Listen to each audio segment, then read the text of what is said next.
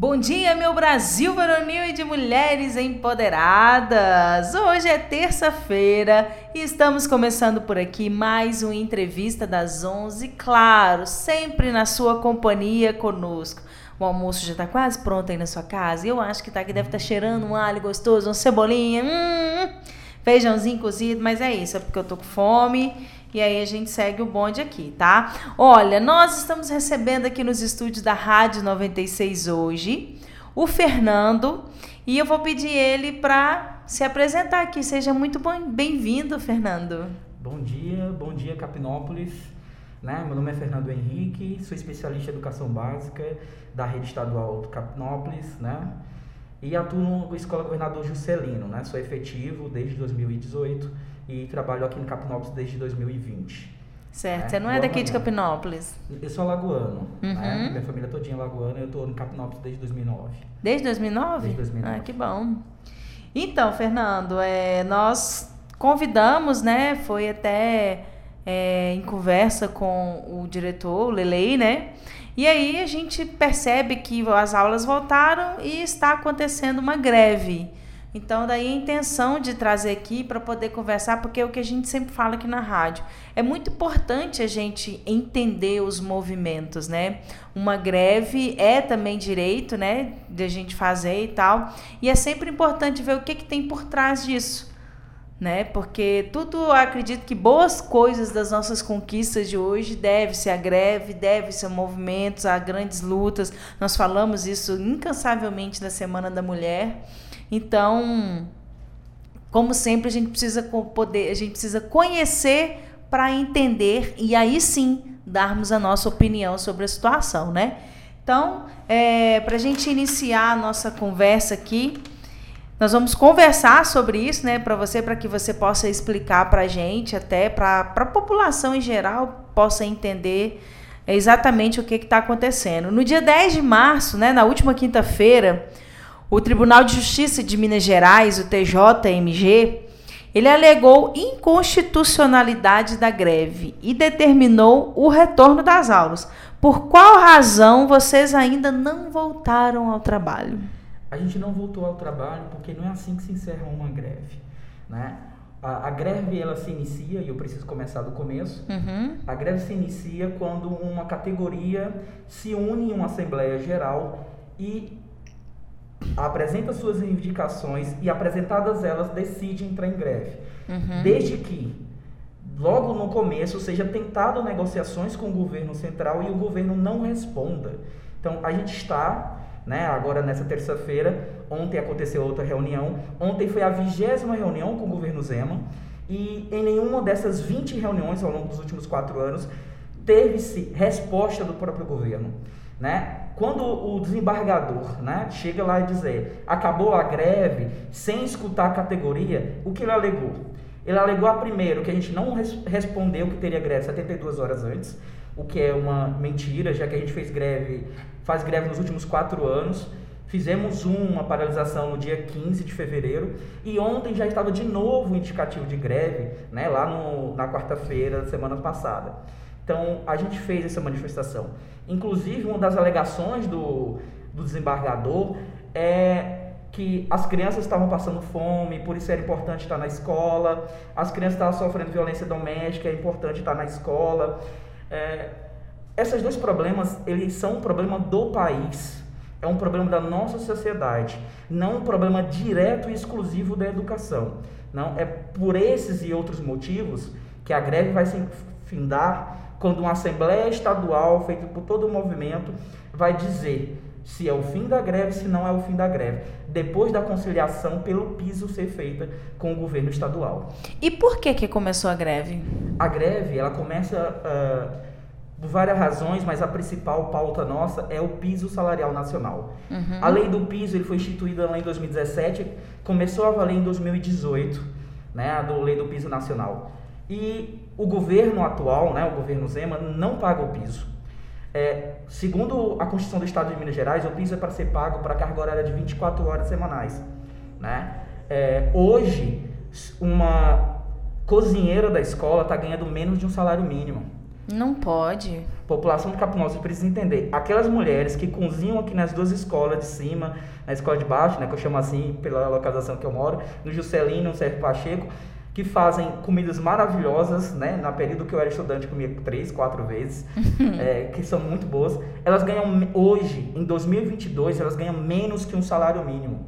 Pela lei do piso, hoje era para elas estarem ganhando R$ 2.100. Uhum. Elas estão ganhando apenas R$ 1.100 é uma defasagem de mil reais para uma cozinheira. É muito pouco. É muito pouco. Né? Você pensar o todo o trabalho. Uhum. É, eu que sou especialista, né? Eu faço cargo de supervisão de orientação pedagógica na escola. Segundo o piso, hoje era para eu estar com o salário de 3.800, né? Que é o piso lá, é o mínimo. Hoje meu salário, com, eu tenho especialização em legislação educacional, estou terminando o mestrado em educação. É, eu vou receber pelo esse meu mestrado em 2027. Nossa! Eu vou terminar o mestrado agora em 2022. Uhum. Em 2027. E o meu piso atual é R$ 1.800. Uhum. É só isso. Imagina sobreviver em 2022 com os preços que tá a cenoura, né? Tá R$ reais o quilo da cenoura, a última vez que eu vi. Sacolão faz promoção aí pra gente. não tá fácil. Não tá fácil mesmo, não. Então é importante a gente falar os motivos para que a gente possa entender, né? O direito de todos. E a gente nunca consegue as coisas sozinho né? Tem que ter uma união das categorias, né? E a gente, enquanto categoria da educação, não só só supervisores, professores, diretores de escola, nós somos oito categorias. Né? São muita gente aqui. Nós estamos falando de, de ASB, estamos falando dos técnicos que atendem a gente ali no portão da secretaria, estamos falando das meninas que fazem a limpeza da escola, estamos falando do serviço de inspeção escolar. Então, somos vários que fazemos a educação no estado de Minas Gerais, no município de Capinópolis, reivindicando o que? O mínimo, que é o piso salarial. Uhum. Né? É o mínimo. A gente tá, quando a gente constrói uma casa, a gente começa pelos alicerces e vai para o piso, né?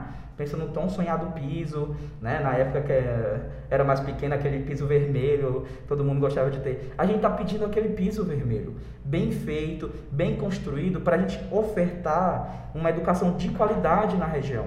Né? É impossível ter um professor que dê uma aula de qualidade, com equipamento técnico, que apresente para os alunos como fazer certas coisas, se a gente não tem um mínimo de condições para comprar, para sobrar dinheiro para comprar um livro diferente, para comprar, sei lá, qualquer material pedagógico para dar uma aula diferenciada para os uhum. estudantes, principalmente desses dois anos de pandemia, que a gente vai precisar fazer muito material diferenciado. E um professor tendo que dobrar ou triplicar a carreira, como é a maioria aqui, é, você trabalha 40 horas semanais diretamente com o aluno, mais 18 horas de planejamento. Que momento que o professor vai ter para pensar numa aula diferenciada?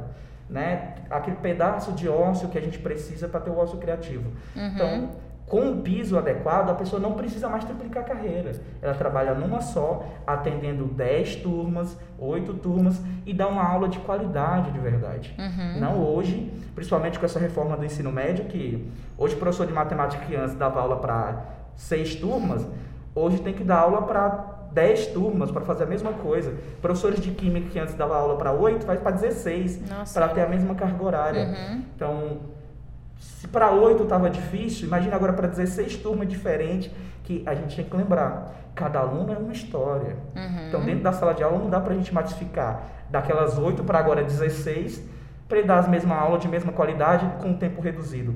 Isso não é possível de acontecer. Uhum. E com um uhum. piso tão defasado assim. É, segundo é informado por muitos, o piso do salário né, nacional é para o cargo de 40 horas que em 2022 tem o valor de R$ 3.845,63. Na rede estadual, vocês têm o cargo de 24 horas. Ao que se deve o pedido do piso? Vocês já não ganham, né? O proporcional, que é até muita gente fala isso, né? Pergunta. É, a gente tem que entender as legislações constitucionais e inconstitucionais. A lei do piso é uma legislação interconstitucional. Hum. É, no estado de Minas Gerais, no ano de 2015 a 2018, a gente lutou para que a lei do piso se adequasse para a carga horária existente. E a gente tem que lembrar, é o piso, é o mínimo. O mínimo, na lei nacional, está lá para 40 horas como parâmetro, porque a gente tem que olhar que o nosso país ele é gigantesco, ele é imenso. Tem estados que o, é 30 horas a carga horária de trabalho, tem estados que é 24, tem estados que é 20. A gente tem na nossa própria região, estados são 25, municípios são 24 horas. Uhum. É, em 2018, a gente consegue uma emenda constitucional 201A da Constituição do Estado de Minas Gerais, é, sendo explícita que o piso salarial da qual se trata a lei federal se aplica no Estado de Minas Gerais para a carga horária de 24 horas semanais. Então, a gente conquistou isso nas greves anteriores, nas lutas anteriores. Então, agora o que a gente exige e solicita do governo estadual é que ele faça o cumprimento da Constituição do Estado de Minas Gerais, uhum. porque ele é governador do Estado de Minas Gerais. E a essa Constituição, pactuada pela sociedade ao longo do tempo, ao longo dos anos do Estado de Minas Gerais, o qual o Zema deve cumprir. Entendi. E assim, é sabido que nos últimos dois anos, né, durante a pandemia, mesmo com o ensino remoto, a maioria dos estudantes tem uma defasagem de aprendizado muito grande. Essa greve não tomará ainda mais não, não vai se tornar ainda mais difícil para poder resolver esse problema? Então, é, é, sabido e eu sou especialista e eu tenho planilhas para mostrar o nível de dificuldade dos alunos que tem agora. Meus alunos de sexto ano, né, que a maioria deles estudavam no uhum. município ano passado, muitos fizeram de fato, a última vez que fizeram na escola, quando estavam lá no terceiro. Estavam concluindo a alfabetização, estavam começando a aprender a ler. A gente, eu, a gente sabe dessa dificuldade. Ela existe, ela é real e a gente precisa trabalhar de fato com um trabalho conjunto de recuperação e intervenção pedagógica para alfabetizar até os meninos que estão nos sexto e sétimos anos. Uhum. Mas isso não vai ser feito se eu tenho vários profissionais dentro de sala de aula cansados e exauridos sem energia de onde tirar, sem as contas para pagar. Hoje eu pago 700 reais de aluguel em Capinópolis. Em que momento eu tenho ali para pensar na minha alimentação, no meu aluguel e pensar ainda nessa aprendizagem dos estudantes de forma que eu faça de uma forma condizente à dificuldade que se apresenta. Os dois últimos anos, a gente também tem que lembrar que os alunos foram aprovados automaticamente, não foi por nós, profissionais da escola. Uhum, não é culpa de vocês, né? Eles foi aprovado por legislação criada pelo governo Zema. A gente tem que lembrar bem, em 2020, quando a gente começou com os PET tutorado, né, os programas tutorado, uhum. a entrega do PET, aquelas apostilas hipercomplexas, uh, chegou o final do ano, o governo falou, o aluno que entregou uma atividade não pode ser reprovado. Sim, em dezembro do ano passado, 2020. Uhum. Então o aluno teve que automaticamente, o aluno estava lá no quarto, terceiro ano, ele foi automaticamente para o quarto em 2021. Chegou agora o final de 2021, o aluno que fez lá as atividades e a gente tentando fazer a recuperação. O ano passado, naquele outubro, novembro, é, dezembro, pergunte a qualquer escola o tanto que os especialistas, tanto que as supervisoras ficaram na escola dobrando, duplicando o turno, fiz isso várias vezes, para conseguir entregar um material condizente, para chamar um menino no canto, dar aula específica para aqueles alunos. A gente uhum. fez isso. E a gente vai fazer isso de novo, várias vezes, porque a nossa preocupação é com a educação desses alunos. Mas a gente precisa de condições. Ainda assim, o governo ainda chegou tentando empurrar esses alunos de novo. É aquele aluno que terminou, mal terminou o terceiro ano de 2019, uhum. foi para o quarto 2020, foi para o quinto em 2021 e agora ele aparece no sexto ano com essa, toda essa defasagem de aprendizagem. Uhum. Porque o governo foi empurrando tudo isso com o tempo. Então a gente tem outras discussões a serem feitas aqui. E a discussão de agora é o mínimo. O piso salarial, para os professores conseguir planejar de fato o que fazer com essa dificuldade de aprendizagem que não vai se sanar em 2022. Uhum. Eu, não é, vai ser da noite para o dia. Não isso, vai ser né? da noite para o dia. No mínimo até 2025, 2026, a gente vai ter ainda esses problemas. Uhum. Né? Não o aluno que entrou agora no primeiro ano, mas o aluno que entrou agora no terceiro ano, ele vai ser alfabetizado lá no quinto, sexto ano. Então, não adianta dizer que é uma greve de um, dois meses que vai prejudicar tudo se os últimos dois anos foram bem complicados. Não tem condição, né? Não. E a gente precisa pensar também que esses professores, eles estão vindo, né? Vocês todos estão vindo aí de uma pandemia e que todo mundo teve que se virar nos 30. Né? Teve que, que, sei lá, ser artista mesmo, passar por cima de muita coisa, de vergonha, de tudo, teve que fazer investimentos, porque tiveram que comprar computador, tiveram que comprar webcam, tiveram que comprar microfone, sei lá, mas o que, celular é, é, investir em internet de qualidade para poder rodar, né, para poder fazer as coisas. Então, assim, É, e agora mais ainda. Então a situação não é fácil. Sem nenhum centavo do governo estadual. Exato, é, o governo não pagou hora nenhuma, né? 2020, eu estava na reunião com meu vice, do meu vice-diretor e com meu outro colega de, de artes, que a gente estava fazendo o blog da escola, uhum. né? É, gamificação Juscelino. É, no meio da nossa reunião, meu celular travou. Isso numa quarta-feira. Uhum. Travou. Não voltou mais de jeito nenhum. Mandei para arrumar, o cara disse, não consegui. Mandei para outro, não conseguiu. Segunda-feira eu tinha que estar com o celular novo, senão eu não ia arrumar. O celular tá no meu bolso ali. Foi dois mil reais que eu tirei da onde?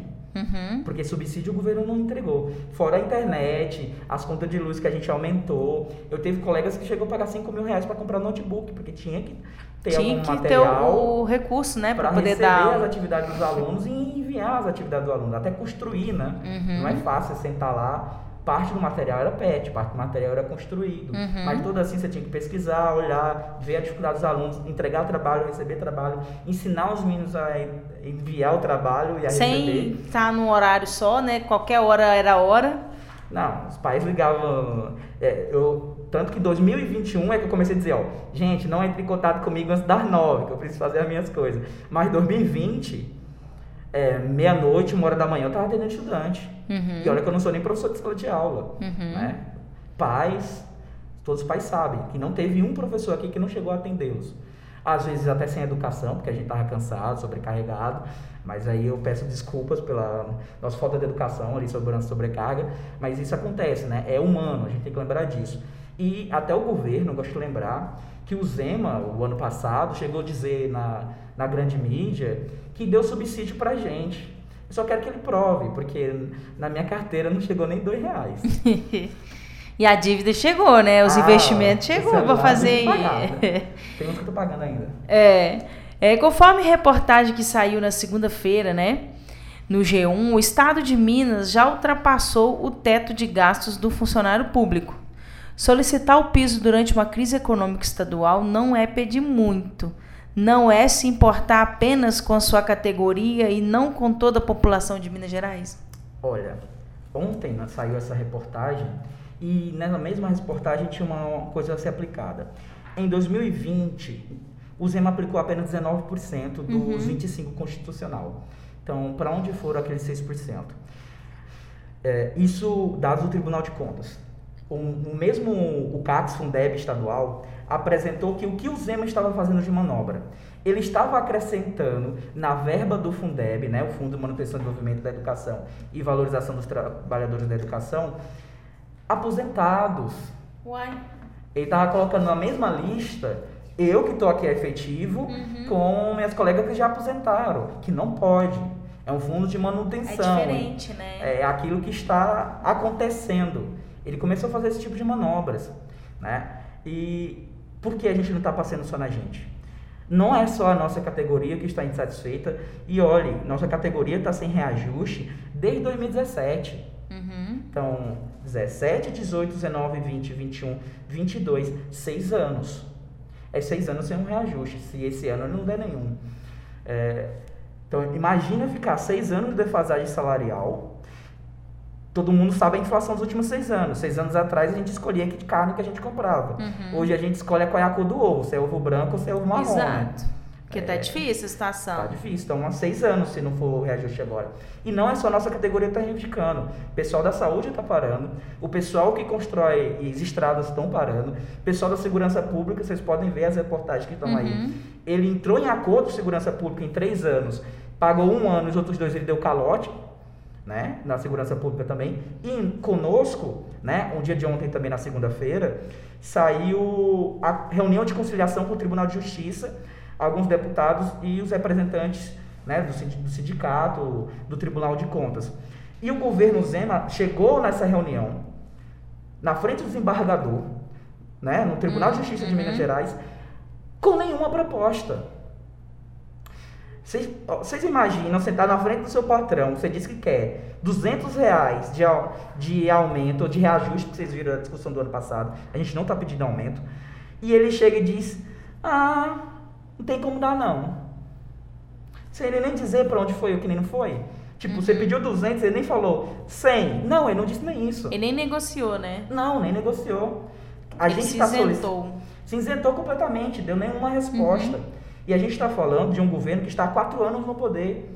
Como um governo que está há quatro anos no poder, sabe todas as coisas, diz que está faltando dinheiro no funcionalismo público, não apresenta a planilha. É isso que a gente está falando. A gente tem acesso às planilhas via o conselho do, do, do Fundeb. Uhum. O conselho do Fundeb sabe que há recursos. Tanto que no final de dois, até outubro de 2021, tinha sobrado 2 bilhões de reais. 2 bilhões. Muito não dinheiro. é pouco dinheiro. E ele não fez reajuste nenhum. Chegou no final do ano e disse que ia fazer. A gente fez pressão nas redes, fizemos paralisações, inclusive no final do ano passado, né, mais contidas e tudo mais, e conseguimos um rateio. No rateio, que a gente sabia, opa, tem 2 bilhões aqui no rateio. Né? O município de Capinal fez o rateio certinho, teve professor que ganhou 4, 5, dependia do tempo que ele estava no, uhum. no serviço no ano. A gente ganhou mil só. É, nós ganhamos no meu caso, foi R$ 1.800 o rateio. É, depois a gente descobriu que o quê? Daqueles 2 bilhões, ele só fez um bilhão. E o outro bilhão, cadê? A gente não sabe. Uhum. A gente não sabe. Tem reforma aí, nos últimos dois anos, né? É, alguém viu alguma escola estadual ser reformada? Uhum. Tirando a parte do Juscelino que foi construído, mas aquilo é a obra que está implantada desde 2018. Uhum. Agora que apareceu o recurso, ou seja, antes do Zema. Lá em cima, no Sérgio Freire Pacheco, apareceu alguma obra, construiu algum lugar? Não, se a gente subir o muro ou entrar na escola, você vai ver, tá o puro matagal. Porque não veio verba para fazer manutenção das escolas. Você tem escola em Minas Gerais que não trocou o bebedouro, nem a torneira. Imagina depois de uma pandemia que todo dia estava na rádio alguém falando lave as mãos e você não tem uma torneira com água potável e limpa. Então, não é só nessa categoria que a gente está pensando. Uhum. A gente está pensando no todo do Estado e na qualidade da educação que a gente vai fornecer para os nossos filhos, nossos irmãos, nossos netos. A gente tem que pensar nesse todo. E isso não é possível fazer se você não tem uma remuneração digna para esses profissionais. Eu mesmo hoje estava pensando, por que eu não volto para o estado de Alagoas? Fui ler a reportagem lá rapidinho. O, o governador de Alagoas pagou os 32,4. Não teve nem. Os professores nem teve tempo de se manifestar. Uhum. Os professores se manifestaram rapidinho na rede. Ele pagou, pronto, acabou a discussão. Pernambuco pagou 35. Ceará pagou 60 de reajuste. Ou seja, o recurso existe, porque é o mesma, é a mesma lei de fundo. Então, o que o Zema faz é brincar com a gente, uhum. desmerecer o funcionalismo público. Ele faz isso todo dia. Porque a gente tem que lembrar, antes do Zema aparecer, a gente tinha médicos em todos os PCFs, a gente não tem mais. A gente tinha profissionais na escola desde o primeiro dia de aula. Agora eu estou na escola faltando professor de apoio, falta intérprete de Libras. Imagina, uma menina que é surda na escola está sem intérprete de Libras porque não contratou. Uhum. Então, dizer que não há esse recurso, que a gente está pensando só na gente, não, não é verdade. Né? A sociedade tem que entender isso. Escutar a gente, na dúvida, perguntar a um professor. É que bom, a gente tem sempre pensar assim no coletivo e tentar entender. Quando a gente entende a dor do outro, as coisas ficam mais fáceis, né? E eu penso que educação tem muita coisa para fazer aí pela frente, precisa sim de investimento, porque o déficit vai ser muito grande, muito maior do que está aí devido a essa pandemia, né? E agora daqui para frente vai começar a aparecer os problemas, né? Você deve ter ouvido no final do ano que os alunos iam receber celular. O que aconteceu? É, o Zema comprou o celular horrível, que é o Nokia 3.2, se eu não estou enganado. Ele é um celular ruim mesmo. Pagou R$ 1.100 na cotação, que saiu, né? Porque foi no atacado. Uhum. E não entregou porque é ano eleitoral e como ele atrasou a fazer esse serviço, não deu tempo. De não entregar. dá tempo. E vai ficar o quê? Chegou o final, a gente sabe como é celular, né? Dois anos tá obsoleto. Tá. Vai chegar no final de 2022 esses celulares. Não vai aguentar rodar mais. Não roda quase nada. Você pega um aplicativo para rodar um GeoGebra, uma atividade matemática, uhum. não vai rodar. Né? Então, ele pegou parte desse recurso do Fundeb e fez isso, comprou um celular que fica lá. Um monte de caixinha Aplicou Belo Horizonte. de forma errada, né? Ou atrasada. É, ou atrasada. Pois é. Pois é, então, ô, Fernanda, a gente agradece a sua participação aqui, né? E eu acredito que muita gente conseguiu compreender, conseguiu entender, né? E vamos torcer para que dê tudo certo do desenrolar dessa greve, que todo mundo aí tenha o seu direito assegurado, né? A gente só, só quer que a lei seja cumprida. Nada mais. Nada muito menos. Bem. Então, muito obrigado pela sua participação aqui conosco, viu?